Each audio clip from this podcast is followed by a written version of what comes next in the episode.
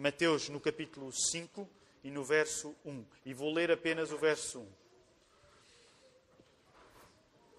Vendo Jesus as multidões, subiu ao monte e, como se assentasse, aproximaram-se os seus discípulos. Vou voltar a ler, apenas um verso. Vendo Jesus as multidões, subiu ao monte e, como se assentasse, aproximaram-se os seus discípulos. Ainda antes de voltarmos a estar sentados para ouvir a palavra, vamos aproveitar o momento que ainda estamos de pé para nos poder saudar uns aos outros e assim abençoarmos. Uh, gostava de aproveitar o facto de hoje termos uma família conosco. Uh, a última vez que a família Bush Lopes esteve conosco não foi assim há muito tempo, foi há mais ou menos meio ano. Lembram-se, o Joel esteve e pregou curiosamente sobre o Sermão do Monte. Já, eu vou-lhe dar a oportunidade para eu partilhar alguma coisa sobre isso também nesta hora, mas gostaria apenas de voltar a aproveitar esta ocasião em que a família Bush Lopes está connosco, porque eles são atualmente parceiros de um dos maiores projetos que a nossa Igreja tem em relação à escola bíblica.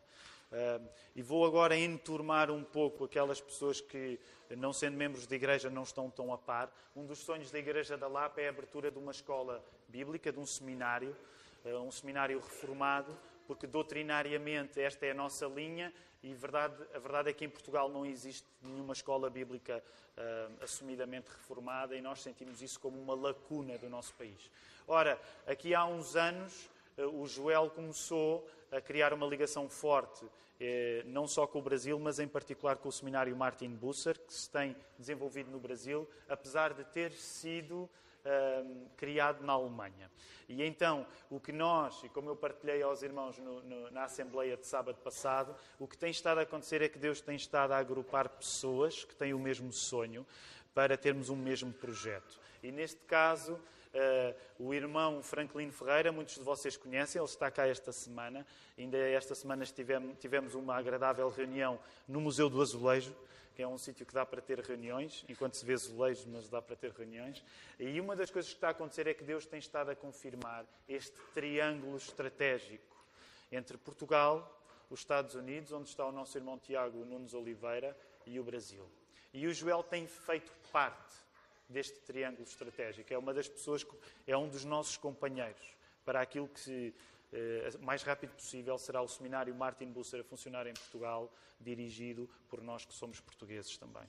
E por isso eu gostaria que vocês fixassem o Joel, vocês já, já alguns já o ouviram, provavelmente a maioria dos que estamos aqui, mas que fixassem mesmo o Joel, a Talita. A Talita agora não pode vir cá à frente porque está a alimentar o, o Gabriel, o mais novo, mas que vocês fixassem o nome do Joel, da Talita, do Rafael e do Gabriel e que pudessem orar por eles com, com alguma consistência.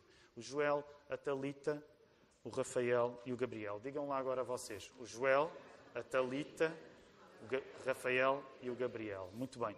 Guardem estes nomes no, no vosso coração e orem por eles, porque eles são pessoas que estão ao nosso lado, a trabalhar para nós trazermos Cristo a Portugal, ao nosso país, a Portugal, através de uma educação sólida na palavra. Eu vou orar por eles e depois vou pedir ao, ao Joel, que durante algum tempo eh, esteve a estudar o Sermão do Monte lá na igreja, onde ele serve, a Igreja da Ação Bíblica de Faro, para em cinco minutos partilhar do seu coração algumas recomendações para nós que começamos agora a estudar o Sermão do Monte. Mas ainda antes de fazermos isto, vamos orar pelo Joel. Vamos ficar de pé?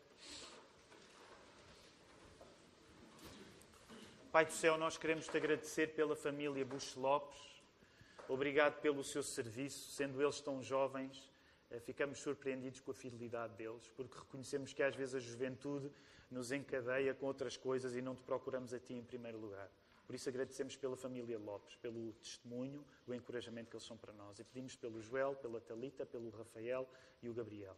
Obrigado porque, eh, surpreendentemente, Senhor, eles juntam-se a nós num sonho em comum. E isso deixa-nos contentes, encorajados, porque não estamos sozinhos. Que a tua bênção seja com esta família, com a Igreja Ação Bíblica lá em Faro, Senhor, e com o nosso projeto da escola, Senhor.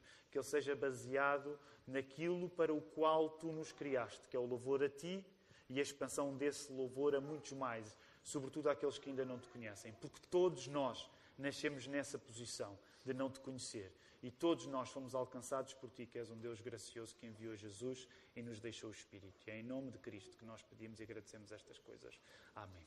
Podemos ficar sentados, o Joel vai partilhar, vai abrir o seu coração para nós, vai só depositar o Rafael junto da, da Talita e do Gabriel e volta já de segundo. Portanto, vamos tirar alguns minutos para ouvirmos um irmão nosso que esteve a gastar tempo a estudar o Sermão do Monte e que nos vai dar algumas indicações preciosas.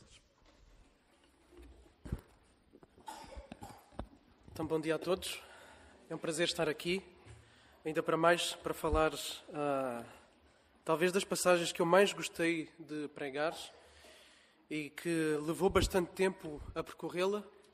Eu, eu, eu tive no outro dia a contar mais ou menos, e se não estiver em erro, para o Sermão do Monte nós fizemos uma viagem de 35 sermões. 35, não sei se vai ser essa a vossa viagem. Uh, levou mais tempo porque nas bem-aventuranças fizemos uma de cada vez e também no Pai Nosso nós gastamos um tempo maior. Agora, o Sermão do Monte, para já é uma das minhas passagens preferidas. Depois, uh, algumas dicas. O Sermão do Monte é uma bomba. É uma bomba. E essa era, é, essa era a intenção de Jesus para os seus ouvintes. Era que abalasse completamente a estrutura daqueles que o estavam a ouvir o Sermão do Monte é para aqueles que têm uma autoestima elevada e todos nós temos a tendência para isso. Todos nós temos a tendência para isso, para vermos a nós próprios além daquilo que nós somos. E Jesus, aquilo que Ele vai fazer é mostrar de facto quem nós somos. E essa viagem é, por um lado, triste, mas por outro lado, ela deve nos levar àquilo que é o início do Sermão do Monte, que é a bem-aventurança. O propósito é chegar lá. Só que o modo como se chega lá é a reação que muitos ou alguns da minha igreja tiveram. Que quando ouviam o Sermão do Monte sentiam-se, e eu vou usar a expressão que eu ouvi não diretamente, mas uh, trazida por outros, eu sinto-me um lixo quando eu ouço o Sermão do Monte. E esse é o ponto de Jesus. Não, agora, o ponto de Jesus não é que a pessoa fique lá, não é pisar, não é ser mesquinho. O ponto de Jesus é trazer a pessoa para cima. Mas para que isso aconteça, primeiro é necessário estabelecer certos alicerces. Então, algo que nós recorrentemente nas nossas pregações, nos nossos estudos bíblicos, devido ao percurso do Sermão do Monte que fizemos, trazemos ao de cima, são as bem-aventuranças. E elas caminham sempre connosco, especialmente a primeira, a segunda, a terceira e a quarta. Mas a primeira acima de tudo. E é intencional a forma como as bem-aventuranças estão encadeadas, não, não é uma manta de retalhos, não é por acaso que uma vem a seguir à outra, é propositado. E logo a primeira, e eu vou fazer spoiler, peço desculpa. Na primeira, logo, Jesus diz: Bem-aventurados os humildes ou os pobres, consoante estiverem na vossa versão de espírito. E no original, a palavra tende mais para mendigo. Bem-aventurado o mendigo de espírito. E é assim que Jesus começa o Sermão do Monte. Ele vai dizer que é feliz, é uma felicidade que não aquela que normalmente se fala, mas uma felicidade ampla que só Deus pode dar. É feliz quem reconhece que não tem recursos absolutamente nenhums que sabe da sua pobreza espiritual diante de Deus. Porque depois é essa pessoa que vai lamentar a sua condição, vai chorar a sua condição, é essa pessoa que vai deixar de lutar contra Deus, vai baixar os braços, vai ser manso, e é essa pessoa que vai ter fome e sede de uma justiça que ela sabe que não tem. E se ela sabe que não tem, ela vai fazer o quê? Ela vai buscar. E vai buscar onde? Vai buscar em Jesus. Então, este bloco aqui caminha sempre conosco em quase todos os sermões. Meia volta, voltamos lá para lembrar estas palavras de Jesus. E Jesus começa exatamente aqui e depois vai desenvolver todo o sermão a tentar mostrar que as pessoas são exatamente isto, são exatamente pobres de espírito. Ele vai falar da teologia dos fariseus, que foi uma teologia que foi construída em cima da lei, sim, mas distorcida, tanto que ele vai dizer: lembram-se do que foi dito pelos antigos, eu, porém, vos digo. Então Jesus vai corrigir uma teologia que estava equivocada. Então ele vai abanar essa área, vai abanar também a vida religiosa, a questão das esmolas, das orações, a questão de eles, dos fariseus, nomeadamente, quererem se exibir.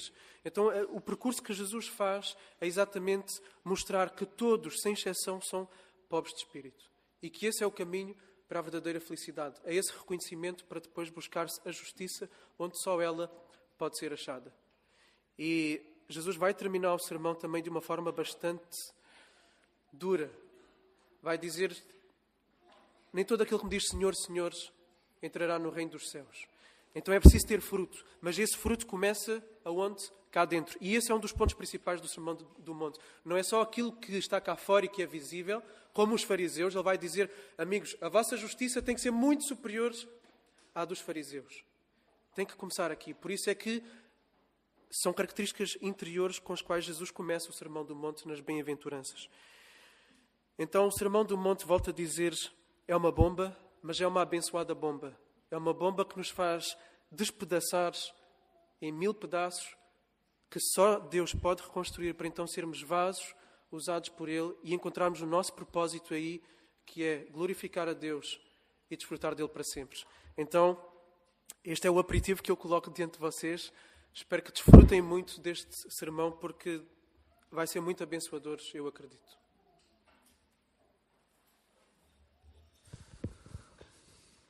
Obrigado, Joel. Creio que todos ficaremos convencidos, se tivermos essa oportunidade no futuro, em querermos ter aulas com o Joel no seminário Martin Busser, não é? Porque mesmo em poucos minutos ele, ele já deu uma, uma, uma perspectiva que, sendo resumida, é profunda acerca do que está em causa. Então vamos voltar lá, Mateus, Mateus 5. E deixem-me começar por aqui, queridos irmãos, dizendo isto. Deus revelou-me uma coisa hum, acerca deste tempo que nós vamos gastar no Sermão do Monte. Deus revelou-me que há homens que vão decorar o Sermão do Monte durante esta série. Sério? E vamos, sabem porquê? Porque vamos decorar aqui. Então, hoje vamos decorar o primeiro verso. ok? Eu não estou, Deus não me deu a quantidade de homens que ia decorar, mas Deus disse-me há homens que vão decorar o Sermão do Monte. ok? Portanto, agora tem a ver com a vossa fé. Mas hoje vamos decorar pelo menos o primeiro verso. ok? E então imaginem o tempo que isto vai levar. A cada domingo eu vou convidar algumas pessoas a, a irem memorizando o Sermão do Monte. Se eu consigo, vocês também conseguem. ok? Então, vendo Jesus as multidões, subiu ao monte e, como se assentasse, aproximaram-se os seus discípulos. Vamos fazer como fazemos à quinta-feira quando estudamos o, o, catecismo. Então, repetimos duas vezes. Okay? Vamos, vamos dizer mais duas vezes. Vendo Jesus as multidões, subiu ao monte e, como se assentasse, aproximaram-se os seus discípulos. Eu dou-lhe alguns segundos. Coloque isso. Agora pode olhar. Veja, veja lá no texto mastigo lá para dentro, faça, faça aí a sua cantilena que usa para decorar. Vendo Jesus as multidões, subiu ao monte e, como se assentasse, aproximar os seus discípulos. Agora de olhos fechados, que é a vez final. De olhos fechados. Vendo Jesus as multidões, subiu ao monte e, como se assentasse, aproximaram-se os seus discípulos. Já sabe o primeiro verso de cor. Não? Diga lá outra vez Vendo Jesus as multidões, subiu ao monte e, como se sentasse, aproximaram-se os seus discípulos. Um já está, agora já só falta perto de uma centena deles, ok? Mas o importante é começar.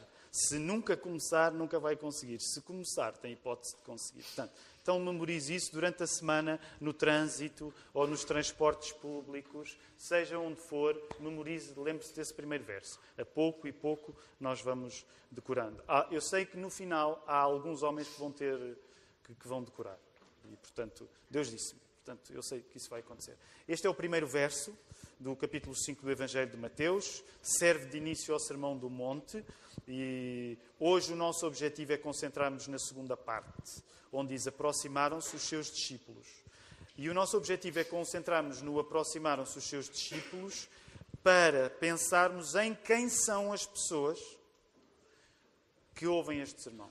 Quem são as pessoas que ouvem este sermão? E a partir do conhecimento dessas pessoas que ouvem este sermão, poderemos também ter uma ideia de quem são as pessoas que hoje, dois mil anos depois, devem continuar a ser chamadas a ouvir o Sermão do Monte. Então eu quero que vocês pensem nisso, neste, nesta mensagem de hoje. Quem são as pessoas a quem Jesus estava a pregar este sermão? E a partir do conhecimento que eu tenho das pessoas a quem Jesus estava a pregar este sermão, o que é que isso significa acerca de quem o deve estar a ouvir hoje. Quem o deve estar a ouvir hoje? Quem é que deve estar a comportar-se de acordo com o Sermão do Monte? É óbvio que, no resumo que o Joel acabou de fazer, é óbvio que uma das coisas que já ficou subentendida é que ele é para nós. Ele é para nós. Na semana passada, a ênfase foi entender a ligação que Jesus, por pregar o Sermão do Monte, estabelecia com Moisés. E entendemos que essa comparação é importante porque coloca na importância máxima o que Jesus estava a dizer agora.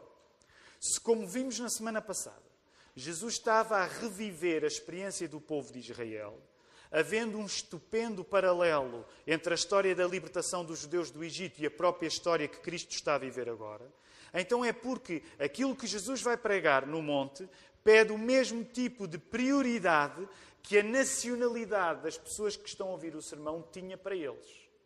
A ideia foi esta. Semana passada eu passei uma boa parte do sermão a dizer: olha lá, olhem lá a ligação entre o Êxodo e o Evangelho de Mateus. Olhem lá o povo a ir para o Egito e a sair dele, como aconteceu com Jesus. Olhem lá o povo a ser libertado por Deus atravessando o Mar Vermelho. Olhem o paralelo que isso tem com o batismo de Jesus. Olhem lá o período de 40 anos que o povo vagueia no deserto. Olhem o paralelo que isso tem com a tentação de Jesus, 40 dias e 40 noites no deserto. Quando todos estes, todos estes paralelos se estabelecem, os ouvidos judaicos que ouviam este sermão diziam assim, eu já repeti isto, eu já disse isto a semana passada: Espera aí, a história que Jesus está a viver é a história do meu país outra vez. O que significa que quando Jesus sobe ao monte para pregar a mensagem que ele vai pregar, o que fica implícito no facto de ele estar a reviver a história de Israel é que este assunto que eu vou ouvir ser pregado por este homem tem a importância da minha própria nacionalidade. Agora deixem-me fazer-vos uma pergunta. Para os judeus é importante ser judeu? Para os judeus é importante ser judeu? Aliás, se calhar eu podia perguntar: para os judeus há alguma coisa mais importante do que ser judeu? Então o que Jesus vai dizer está a concorrer diretamente no mesmo grau de importância. Se para os judeus ser judeu é importante, aquilo que Jesus ia pregar estava ao mesmo nível da nacionalidade de Deus.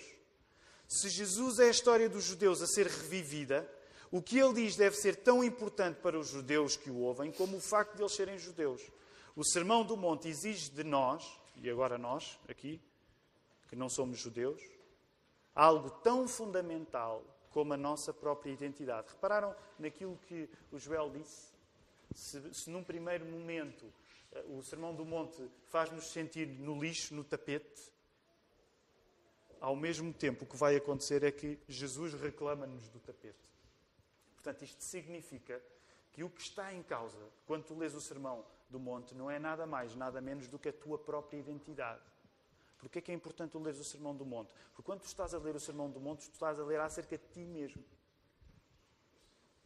Porque se Jesus estava a reviver Israel e os israelitas estão a ouvi-lo, eles apercebem, ok, isto tem a importância de quem eu sou. Isto tem a importância de quem eu sou. Logo, e vimos na semana passada, não é possível para alguém que acredita em Cristo ouvir as palavras dele neste sermão sem tomá-las como determinantes para si mesmo. Simplificando muito, nós podemos dizer que Jesus no Sermão do Monte não prega aquilo que tu podes fazer, mas mais ainda, Jesus prega aquilo que é suposto que tu sejas. No Sermão do Monte é para irmos além daquilo que eu posso fazer apesar disso ser importante. No Sermão do Monte é para irmos ao teu coração, quem tu és. O Sermão do Monte reclama a tua própria identidade. Não é apenas comportamentos que tu podes ter e que achas que são incríveis. Epá, eu gostava de chegar ao ponto de ter aquele tipo de comportamentos que Jesus prega no Sermão do Monte. Sim, isso faz parte do processo. Mas quando tu pensas nos comportamentos que tu vês no Sermão do Monte e que dizes, uau, eu gostava de chegar lá, não é, não fiques nos comportamentos que tu gostavas de ter. Vai ao ponto de entender que no Sermão do Monte é a tua identidade que está em causa. É a pessoa que tu deves ser, não é apenas os comportamentos que tu deves fazer. Este sermão coincide com o mencionado em Lucas no capítulo 6, 20, versos 20 a 49. Mas em Mateus é maior e compreende partes que nos outros evangelhos estão em lugares diferentes, seja em Lucas, seja em Marcos. É interessante porque em Lucas ele, ele é referido como numa planura. E nós podemos dizer, então, em que é que ficamos? Foi numa planura ou foi num lugar elevado? Em lugar nenhum se diz que é impossível haver planura num lugar elevado. Okay? Mas também é verdade que nós temos de reconhecer que Mateus organiza o Sermão do Monte de um modo diferente de todos os outros evangelistas. A prova, como vos estou a dizer, é que em Lucas vocês vão lê-lo de um modo diferente e, por exemplo, em Marcos não existe um espaço concreto em que Jesus prega o Sermão do Monte, mas em Marcos existe referência a, a elementos que estão incluídos aqui no Sermão do Monte. E porquê? Porquê é que Mateus faz isto desta maneira? Podemos responder parcialmente. Para aqueles que estão familiarizados com o Evangelho de Mateus, é sabido que Mateus tem a preocupação de apresentar Jesus como o cumprimento das profecias e, nesse sentido, mostrar aos judeus que Jesus é a pessoa que eles estavam à espera e que eles devem acolher como Messias, que, que os judeus devem acolher Jesus como Rei. Portanto, Mateus está mais preocupado do que Marcos, Lucas e João, em que as pessoas que iam ler a sua história sobre Jesus fossem judeus que ao ler aquela história dissessem: Este Jesus é mesmo o Messias. Este Jesus é mesmo a pessoa que nós devemos acolher como o nosso líder. Este Jesus é mesmo o rei que nós estávamos à espera. E esta palavra rei tem muita importância porque o assunto do rei e do reino atravessam toda a pregação de Jesus e este sermão em particular. Okay? Uma das palavras que tu tens de estar aí a colocar no teu universo Sermão do Monte na quinta-feira, na reunião de oração, fizemos este exercício. E deixa-me voltar a convidar todos. Não é fácil para toda a gente estar na reunião de oração de quinta-feira, mas se puderes, às 8 horas, há, sempre uma altura onde nós podemos digerir com mais calma aquilo que estamos a falar aqui e orarmos pelos outros. Portanto, é uma reunião muito querida para nós também. Portanto, já sabes, ponderem poder estar. Mas uma das coisas que nós falámos na quinta-feira foi precisamente este exercício de, ok, vamos colocar, vamos fazer aqui um nosso universo do Sermão do Monte e vamos adicionar ingredientes. Quando nós pensamos no Sermão do Monte, pensamos em quê? E duas das palavras que foram lá metidas nesse nosso universo foi a palavra rei e reino. Porquê? Porque este é um assunto de toda a pregação de Jesus, mas é um assunto eh, muito importante no Sermão do Monte. Nos comentários da Bíblia de Genebra, aliás, e deixem-me fazer um anúncio, há aqui uma Bíblia de Genebra perdida. Portanto, se alguém é dono desta Bíblia de Genebra, é bom que a venha reclamar, porque os pastores desta, desta igreja dão um tempo em que itens perdidos ficam perdidos e ao final de algum tempo eles são apropriados pelo, pelo presbitério. E olhem que a Bíblia de Genebra é fantástica. Alguém, alguém se esqueceu, não levanta a sua mão para, para não ficar envergonhado, como é que é possível ter uma Bíblia de Genebra e esquecer-se dela na igreja, mas alguém tem aqui uma Bíblia de Genebra perdida, ok? Neste caso eu não vou querer ficar com ela porque eu tenho uma também. Mas nos, nos comentários desta Bíblia de Genebra, que é provavelmente uma das Bíblias que nós mais amamos, porque é uma Bíblia de reflexão reformada e, de facto, uh, uh, os, os comentários são muito úteis, tem catecismos também. Nos comentários da Bíblia de Genebra diz-se que entender o reino de Deus, o assunto principal do Sermão do Monte, é fundamental, porque entender o reino de Deus é a chave para entender a realidade. Entender, entender o reino de Deus é a chave para entender a realidade. Ora, nós devemos reconhecer que muitas vezes somos tentados a achar que a realidade é o contrário daquilo que nós lemos do Sermão no Monte. Por isso mesmo, víamos na semana passada que é possível ler este texto do Sermão do Monte, e usando uma expressão que usei na semana passada, e pensar que se trata uma aula de equitação com unicórnios, no sentido em que Jesus vai dizer coisas que nos parecem tão impraticáveis por nós, que nós vamos dizer assim: isto é aquilo que em realidade deveria ser, mas não é. No entanto, e usando uma expressão do teólogo N.T. Wright, Jesus, no Sermão do Monte, pega no controlo e põe no, pega no controle das coisas e põe as coisas a funcionar ao contrário. Ou seja, a realidade talvez não seja aquilo que parece. O Sermão do Monte parece ir contra a nossa realidade todos os dias, mas a verdadeira realidade é mais a do Sermão do Monte do que outra qualquer. O reino de Deus não é a imaginação de uma realidade alternativa. Neste sentido, o reino é que é o real a sério. Estão a acompanhar-me? É o título deste sermão. O reino é que é o real a sério. Como o Joel dizia e explicava bem, a nossa tendência, quando nós lemos o Sermão do Monte, é dizer: epá, fantástico, eu gostava de chegar lá, não estou lá. Estou, estou no lixo comparado com aquilo que o Sermão do Monte está a dizer. Mas, e tu podes e deves reconhecer isso. Mas, ao mesmo tempo, se nós olharmos para o Sermão do Monte como uma descrição do reino, nós dizemos, espera aí, apesar da realidade poder parecer diferente, a verdadeira realidade que vai durar para sempre é a realidade do reino. Não é a realidade do dia a dia. É a partir desta premissa que o reino é que é a realidade a sério. É a partir desta premissa que Jesus pode pregar tão convictamente coisas que dificilmente convencem a maioria. Jesus acredita mesmo nos sermões dele. Sabem, quando Jesus está a pregar, ele acredita mesmo no que está a pregar. Ele acredita mesmo no que está a pregar. Jesus está seguro do que prega, porque a segurança dele em pregar não depende dos seus ouvintes aprovarem a pregação como praticável. Sabem porque é que Jesus está seguro? Porque ele, quando está a pregar alguma coisa, ele não está a fazer depender o poder da sua pregação daquilo que os ouvintes acham acerca da pregação. Jesus está seguro do que prega, porque a segurança dele em pregar depende de quem? Depende dele mesmo.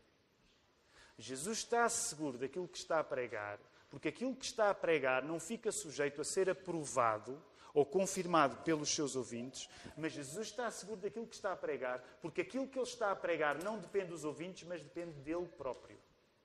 Jesus não prega o reino porque o reino depende dos seus cidadãos. Jesus prega o reino, sabem porquê? Porque ele é o rei. Percebes a diferença? Sabes qual vai ser. Isto é só spoilers, não é? Como dizia o Joel. Mas sabes qual vai ser uma das coisas que no final do Sermão do Monte vai ser dito? As pessoas vão dizer assim: Esta pessoa não prega como a maior parte dos pregadores que eu conheço. Esta pessoa prega com autoridade. Jesus prega com autoridade. Porque Jesus, quando prega o reino, ele não diz assim: Olha, pessoal, se vocês acreditarem nisto que eu vos estou a dizer, talvez isto faça algum efeito na vossa vida. Não. Jesus prega o reino porque ele é o rei. Jesus prega o reino porque ele é o rei. E se ele é o rei, ele sabe que o reino é a realidade a sério, mesmo que pareça improvável para nós. Um ponto essencial é tu reconheceres que quem reina no Sermão do Monte não és tu, mas é Jesus. Quem reina no Sermão do Monte é o Rei, e o Rei é Jesus. O Rei não és tu, o Rei não sou eu. O Rei é Jesus. Se fizermos o Sermão do Monte depender de nós, certamente tu vais te sentir, usando novamente a expressão do Joel, vais te sentir no lixo. Porque vais ficar frustrado e dizes assim, eu não tenho poder para cumprir isto. E aplica isto já à tua vida. Não estou já na fase final das aplicações, mas aplica já isto à tua vida. De cada vez que tu tens um objetivo espiritual na tua vida, tu tens um objetivo de vida, se tu fizeres esse objetivo depender de ti, tu vais ficar frustrado, porque muito bom que seja, acredita, tu não vais ser perfeito a chegar lá. Mas se tu fizeres o objetivo da tua vida depender de Jesus, o caso muda de figura. O caso muda de figura se o Sermão do Monte depender de Jesus e não depender de ti. Se tu começares a ler este Sermão do Monte, e deixa-me aplicar esta maneira mais tonta que consigo, até em relação à memorização. Eu não estou a dizer que tu, tu não precisas de memorizar o Sermão do Monte. A questão é, se tu achas que memorizar o Sermão do Monte é importante para ti, o que tu tens de pensar é, a pessoa que vai garantir que eu sou capaz de memorizar este sermão não sou eu, é o rei que o pregou. E tu começas a ter uma mentalidade diferente em relação às coisas. Percebes? Tu começas a ter uma mentalidade diferente em relação às coisas. Tu não, epá, eu acho que não vou fazer isso porque eu nunca consegui fazer isso. O que é que interessa aquilo que tu não conseguiste fazer até hoje? Tu estás a basear a tua vida naquilo que tu não conseguiste fazer até hoje. Isso não é grande vida de fé. Tu estás a, a basear as tuas decisões em coisas que até hoje não conseguiste fazer? Ou tu vais basear as tuas decisões no poder de um rei que te dá a capacidade de tu viveres o reino? Tens de escolher. Eu sei que estou a simplificar muito, mas o Evangelho traz esta simplificação. Ou tu te vais comportar de acordo com, até, com aquilo que até hoje tu não conseguiste fazer, ou tu te vais comportar de acordo com aquilo que o rei consegue fazer através do reino. Um dos meios mais usados na Bíblia para descrever Deus é tratá-lo como rei. Deus ser rei é uma das explicações para Deus ter criado este mundo, que também é o seu reino. Pensa nisto agora. Deus ser rei é uma maneira de explicar a razão por que Deus decidiu criar o mundo. A linguagem da realeza é uma maneira de nós entendermos o melhor que conseguimos o facto de Deus ter decidido criar todas as coisas. Deixa-me perguntar, tu sabes explicar a razão porque Deus decidiu criar o mundo? Não sabes. Eu não sei. Nós não conseguimos explicar inteiramente a razão porque Deus decidiu criar o mundo. Mas quando tu chamas Deus de Rei, é uma maneira de tu poderes chegar perto da razão porque Deus criou o mundo. Agora repara, isto eu sei que agora é quase uma questão um bocado metalinguística aqui. Mas é importante tu compreenderes que Deus é Rei, porque quando tu compreendes que Deus é Rei, tu percebes um pouco a razão pela qual Ele decidiu criar este mundo. Deus decidiu criar este mundo não para que tu fosses o Rei, mas para que tu fizesses parte do reino. Logo, quando tu vives, tu deixas de ser a personagem principal, porque tu dizes assim: o rei não sou eu. O rei é Deus que o criou. O mesmo em relação a Jesus. O rei não sou eu, o rei é Jesus. Não sabemos explicar totalmente porque Deus criou o mundo, mas tratarmos Deus como rei é o que nos leva mais perto dessa compreensão. Ver o reino é ver a realidade de Deus existir e ter decidido criar tudo. Queres ser uma pessoa muito inteligente a perceber porque é que o mundo existe? Começa a tratar Deus como rei. Se tu começares a tratar Deus como rei, tu vais ganhar inteligência para perceber porque é que o mundo existe, porque é que Deus decidiu criar o mundo. Agora repara, pela negativa, se tu não olhares para Deus como rei, tu nunca vais compreender a razão por que o mundo existe. Pensa na cultura do Ocidente nos últimos 100, 200 anos. Pensa, por exemplo, e agora não quero estar a filosofar muito, mas pensa, por exemplo, no impacto do existencialismo. O existencialismo é uma maneira de nós não acreditando que Deus é Rei, lidamos para a existência e quando olhamos para a existência nós não lhe encontramos nenhum sentido. Portanto, a existência fica desprovida de um significado. Ficando desprovida de um significado, cada um vive para aquilo que decide viver. Agora reparem a tristeza que é cristãos, teoricamente reconhecendo que Deus é Rei, terem vidas que na prática dependem dos seus próprios desejos. Tu deves reconhecer este pecado como eu devo reconhecer este pecado. Uma grande parte das vezes tu vives como se fosses um pagão que não acredita que há um sentido para a tua vida. E quando vais tomar decisões, o erro em que tu cais, que é o erro em que eu caio, é que tu colocas-te no trono.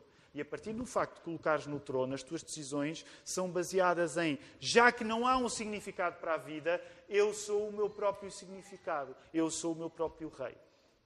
Agora, o que eu te quero recomendar, se já tens fé, e se não tens fé que possas lutar com isto, mas o que eu te quero recomendar é que tu, se queres entender o mundo, se queres entender a realidade, trata Deus como rei. Não te trates a ti como rei. E o que não falta é gente muito inteligente e muito esperta a não compreender o mundo precisamente porque se colocou no lugar do Criador. Está no centro da sua própria existência. Assumamos. Ok? Quero assumir isso junto de vós. Qual é o meu maior problema? É eu colocar-me no lugar de Deus e fazer depender o mundo do reino que eu tenho sobre a minha própria vida. Sabem qual é a questão? Saio sempre frustrado. Até no meu melhor saio frustrado. E provavelmente o mesmo acontece contigo. Ora, há aqui uma ironia que está no facto de, na maior parte das vezes, o Sermão do Monte ser visto como o mundo deveria ser, mas ainda não é. E, de facto, também quero reconhecer nesta manhã, o Sermão do Monte também é o que a realidade deveria ser, ainda não é. Okay? Nós podemos ler o Sermão do Monte e reconhecer, quando eu leio o Sermão do Monte, eu leio aquilo que a realidade deveria ser e ainda não é. A questão é que há uma diferença entre tu enfatizares que o Sermão do Monte é aquilo que o mundo deveria ser e ainda não é, e enfatizares que o Sermão do Monte é a verdadeira realidade, mesmo que não pareça no imediato. Vou voltar a repetir porque agora são ideias um bocado mais densas. Há uma diferença entre tu preferires dizer assim: o Sermão do Monte é basicamente aquilo que o mundo deveria ser e ainda não é. Não é errado se tu pensares isto. Mas se tu preferes dizer isto, em vez de dizeres o Sermão do Monte é a realidade, mesmo que não pareça. Se tu ficares na primeira, onde tu enfatizas que o Sermão do Monte é aquilo que o mundo deveria ser, mas ainda não é, tu provavelmente vais cair na, na, no risco de sobrevalorizares o pecado e minimizares o poder de Deus. Tu vais idealizar um Sermão do Monte onde, como não te sentes à altura do Sermão do Monte, tu vais dizer: Isto era muito bonito se acontecesse, não era? Mas não acontece. tu vais acabar por ficar mais convicto naquilo que no Sermão do Monte tu não podes fazer, não podes ser, em vez de ganhares a excitação para te comportares de acordo com essa realidade. Percebem onde eu estou a querer chegar? O que eu gostaria que nós, enquanto igreja, pudéssemos reconhecer no início do estudo do Sermão do Monte é prefere, quer que tu prefiras, que ao olhares para o Sermão do Monte podes dizer, ok, isto é a realidade que ainda não consigo ser. Mas tu, em vez de preferir sublinhar isso, preferes sublinhar outra coisa, que é, isto é a realidade como eu posso viver. Portanto, não enfatizes o copo meio vazio, enfatiza o copo meio cheio. Não enfatizes, ah, enfatiza o. Ah, uma maneira um bocado primária de, de chegar à simplificação. É acabar numa onomatopeia. Em vez de. Ah, ah, depois podem resumir o sermão assim. Bem, hoje o pastor disse que, em vez de. Ah. Ok, voltando aqui. Vou abandonar o dom da glossolalia e vou voltar aqui. O Sermão do Monte deixa de ser visto essencialmente como um ideal e tu podes passar a vê-lo como uma realidade. Não se trata de ler o Sermão do Monte e dizer gostava de chegar lá, mas não consigo. Não se trata de ler o Sermão do Monte, ah, eu gostava de chegar lá, mas não consigo. Um dia. Trata-se de ler o Sermão do Monte e dizeres assim: chegar lá é quem eu sou. Chegar lá é quem eu sou. Quem define a minha capacidade de viver assim não sou eu, mas é o Rei Jesus. Já pensaste nisso? De facto, eu sei que estou a simplificar muito, mas ou é possível viver como o Sermão do Monte diz, ou então não valia a pena Jesus tê-lo pregado. Ok? Sabem porquê? Até porque é verdade que a realidade que Jesus está a falar também se aplica à eternidade. Mas a, onde Jesus quer ver o Sermão do Monte a acontecer na vida dos discípulos, sabes, sabes em que vida é que é? Sabes em que vida é que ele quer ver aquelas coisas acontecer na vida dos discípulos dele? Em que vida é que ele quer ver aquilo acontecer? É na outra? Na outra ele também quer. Mas onde é que ele quer que os seus discípulos sejam assim como ele está a descrever? É nesta vida. Portanto, das duas, uma. Ou Jesus está a pregar aquilo e existe um poder para os discípulos se comportarem assim, e tu passas a dizer isto é quem eu sou, ou vais ficar, ah, isto é quem eu poderia ser. E o que eu te quero entusiasmar hoje é olhar para o Sermão do Monte e dizer assim: Isto é quem eu sou. Não mintas, não é dizer, ok, tu vais reconhecer que grande parte das coisas que estão aqui ainda não se verificam na tua vida, mas tu vais olhar para isso a partir do poder do Rei e não a partir do poder de ti, de, de ti que és cidadão. Aqui chegados, interessa compreender, para terminarmos, aproximarmos do final, interessa compreender que pessoas são estas a quem Jesus está a pregar o sermão. E sabes, fundamentalmente, fundamentalmente, as pessoas a quem Jesus está a pregar, diz aí, a quem é que ele está a pregar? Vejam lá, fechem os olhos e vendo Jesus as multidões, subiu ao monte. Vocês já se esqueceram, já, já sou eu a que fixei. Vendo Jesus as multidões, subiu ao monte. E como se assentasse, aproximaram-se os seus discípulos. Quem são fundamentalmente as pessoas a quem Jesus está a pregar? Os discípulos. Isto não quer dizer que são apenas os discípulos que estão a ouvi-lo, mas fundamentalmente as pessoas a quem Jesus está a dizer isto é da vossa conta são os discípulos. Fundamentalmente as pessoas são os discípulos. Há mais pessoas a ouvir o sermão, mas os discípulos são os recipientes principais daquilo que aqui está a ser dito. Agora, juntemos ideias. Vamos tirar consequências da importância do assunto do reino no Sermão do Monte Vamos tirar consequências do facto de Jesus pregar esta mensagem principalmente aos seus discípulos e vamos fundir estas duas coisas, ok? Vamos tirar consequências do facto do reino ser um conceito fundamental no Sermão do Monte, vamos tirar consequências do facto de esta mensagem ser principalmente para os seus discípulos. Na fusão destas coisas, eu diria que se tu fundires a importância do reino de Deus com o facto dos discípulos serem os recipientes principais deste sermão, tu vais ter um resultado que é a importância do discipulado. Se tu adicionares a importância do reino no Sermão do Monte ao facto dos ouvintes principais deste sermão deverem ser os seus discípulos, tu vais chegar a uma soma. Isto com isto dá a importância do discipulado. O que é que é o discipulado? Há várias maneiras de definir discipulado. Uma das maneiras que eu vos quero sugerir esta manhã é: discipulado é a qualidade de tu seguires Jesus, de dizeres, Ele é mesmo o meu Rei. Ele é mesmo o meu Rei. Discipulado é a capacidade de tu seguires Jesus e dizeres, Ele é mesmo o meu Rei. Estou a pensar num à parte, mas deixa-me dar esta à parte. Eh, até para, para começares a ligar aqui algumas coisas. Os discípulos eram grandes quando tu lês a Bíblia, e é importante que leias a Bíblia para poderes responder esta pergunta, quando tu lês a Bíblia, qual é a ideia que a Bíblia dá acerca da competência dos discípulos em serem discípulos? Quando lês o Evangelho, qual é a ideia que tu retiras da competência dos discípulos em serem discípulos? Eles geralmente, o Evangelho diz, era gente de grande competência a ser discípulo. O que é que geralmente os evangelhos dizem acerca dos discípulos quando tentam ser discípulos? É que eles não eram grande coisa, certo? Uma das coisas que Jesus vai repetir em Marcos, vez após vez, é: vocês ainda não percebem isto? Ainda não percebem isto? Vocês não percebem isto? Portanto, de, um dos grandes assuntos no Evangelho, é importante tu percebas isto quando estás a ler o Sermão do Monte, é que os discípulos não são discípulos pela capacidade que eles têm de ser discípulos. Repara, um dos discípulos mais próximos de Jesus, que é o, o, o, discípulo que acerta no jackpot quando Jesus pergunta quem é, quem é este discípulo? É o discípulo Pedro.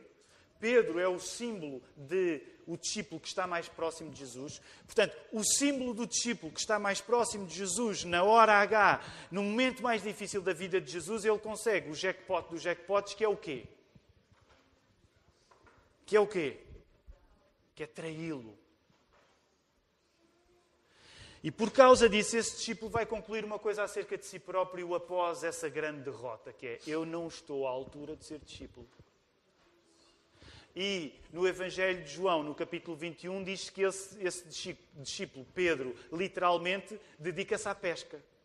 Que é aquilo que às vezes nós dizemos, vai, dedica-te à pesca tem uma origem bíblica, nós não sabíamos, mas é aquilo que Pedro voltou a fazer, que ele era um discípulo. Vai e dedica-se à pesca. Porquê? Porque os comentaristas entendem que Pedro, ao voltar, Pedro, ao voltar à pesca, ele estava a dizer: Eu fracassei na tarefa de ser discípulo. E ainda por cima, eu sou o símbolo do discípulo que está mais próximo de Jesus. Ele, não era só ele, João, por exemplo, é aquele que se encosta aos ombros está mesmo ao colinho de Jesus. Portanto, alguns discípulos, João, Pedro e Tiago, são aquele núcleo.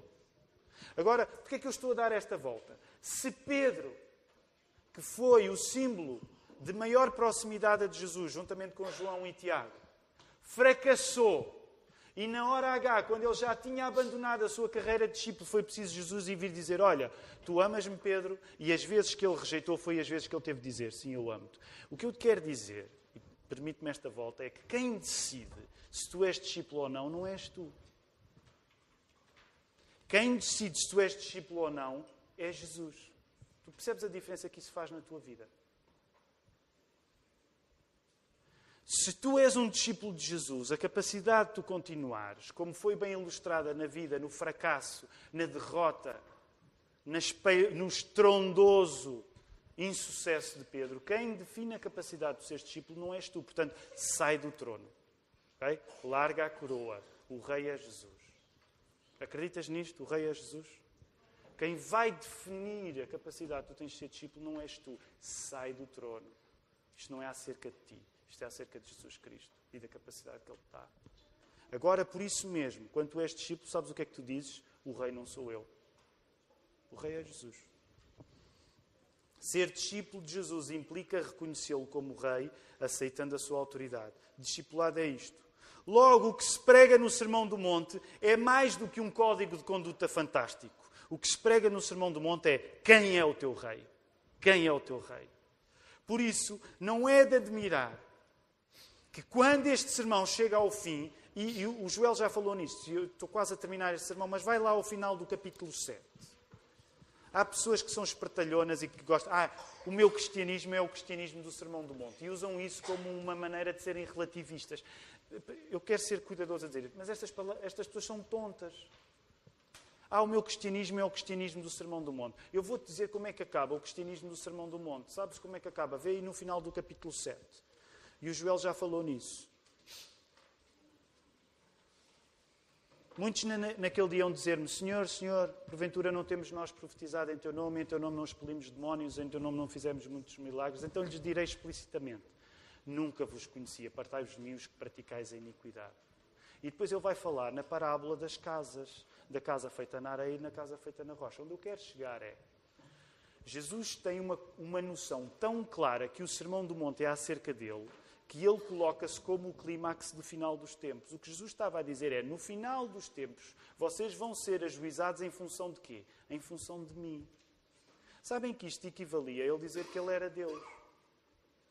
Portanto, o Sermão do Monte não é acerca de um mestre que tem boas opiniões para tu viveres melhor. É muito mais do que isso.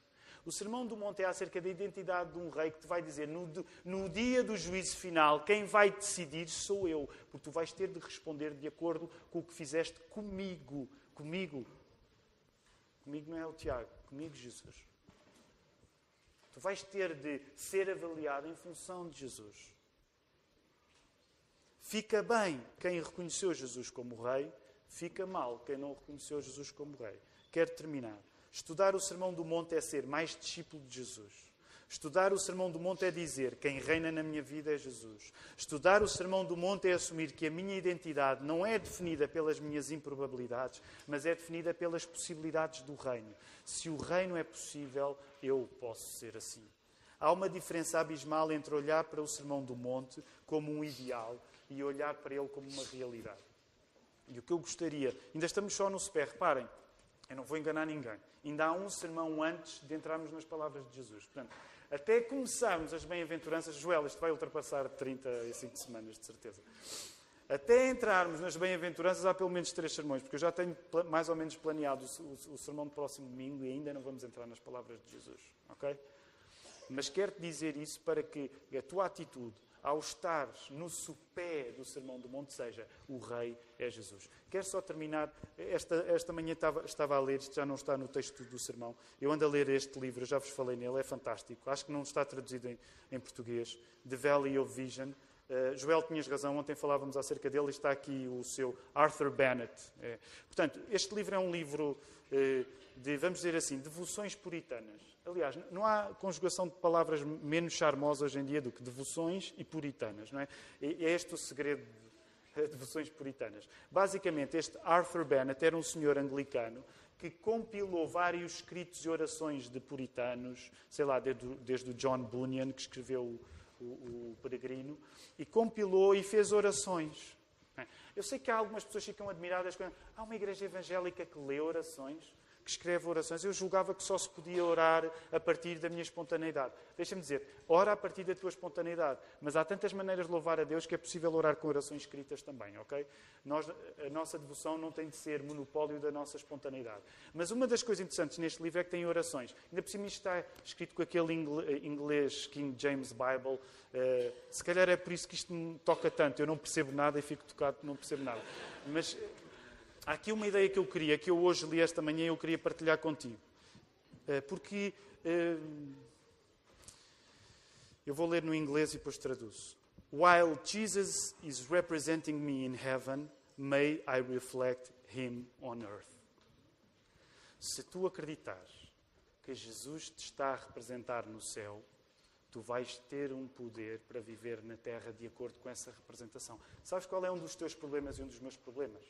É que nós acreditamos na, na morte, na ressurreição, mas nós tomamos como neutro o facto de Jesus estar sentado à direita do Pai e de estar presente em nós através do Espírito Santo. Esse é um dos nossos problemas. Nós tomamos isso como neutro. Nós esquecemos que Jesus está a representar-te no céu para tu viveres de acordo com aquilo que Ele diz na terra. Portanto, esta manhã queria terminar dizendo isto. Lembra-te, tu não estás sozinho. Jesus está nesta hora a interceder por ti em relação a Deus Pai. Tu não tens melhor advogado do que Jesus. Jesus está nesta hora, e eu estou a especular, quero ser cuidadoso com o que eu vou dizer. Mas sabem o que é que Jesus está nesta hora a dizer a Deus Pai, de certa maneira, e quero ser cuidadoso? Ele está a dizer: Pai, olha o Marco, ele quer viver de acordo com o Sermão do Monte. Mete o Espírito a funcionar.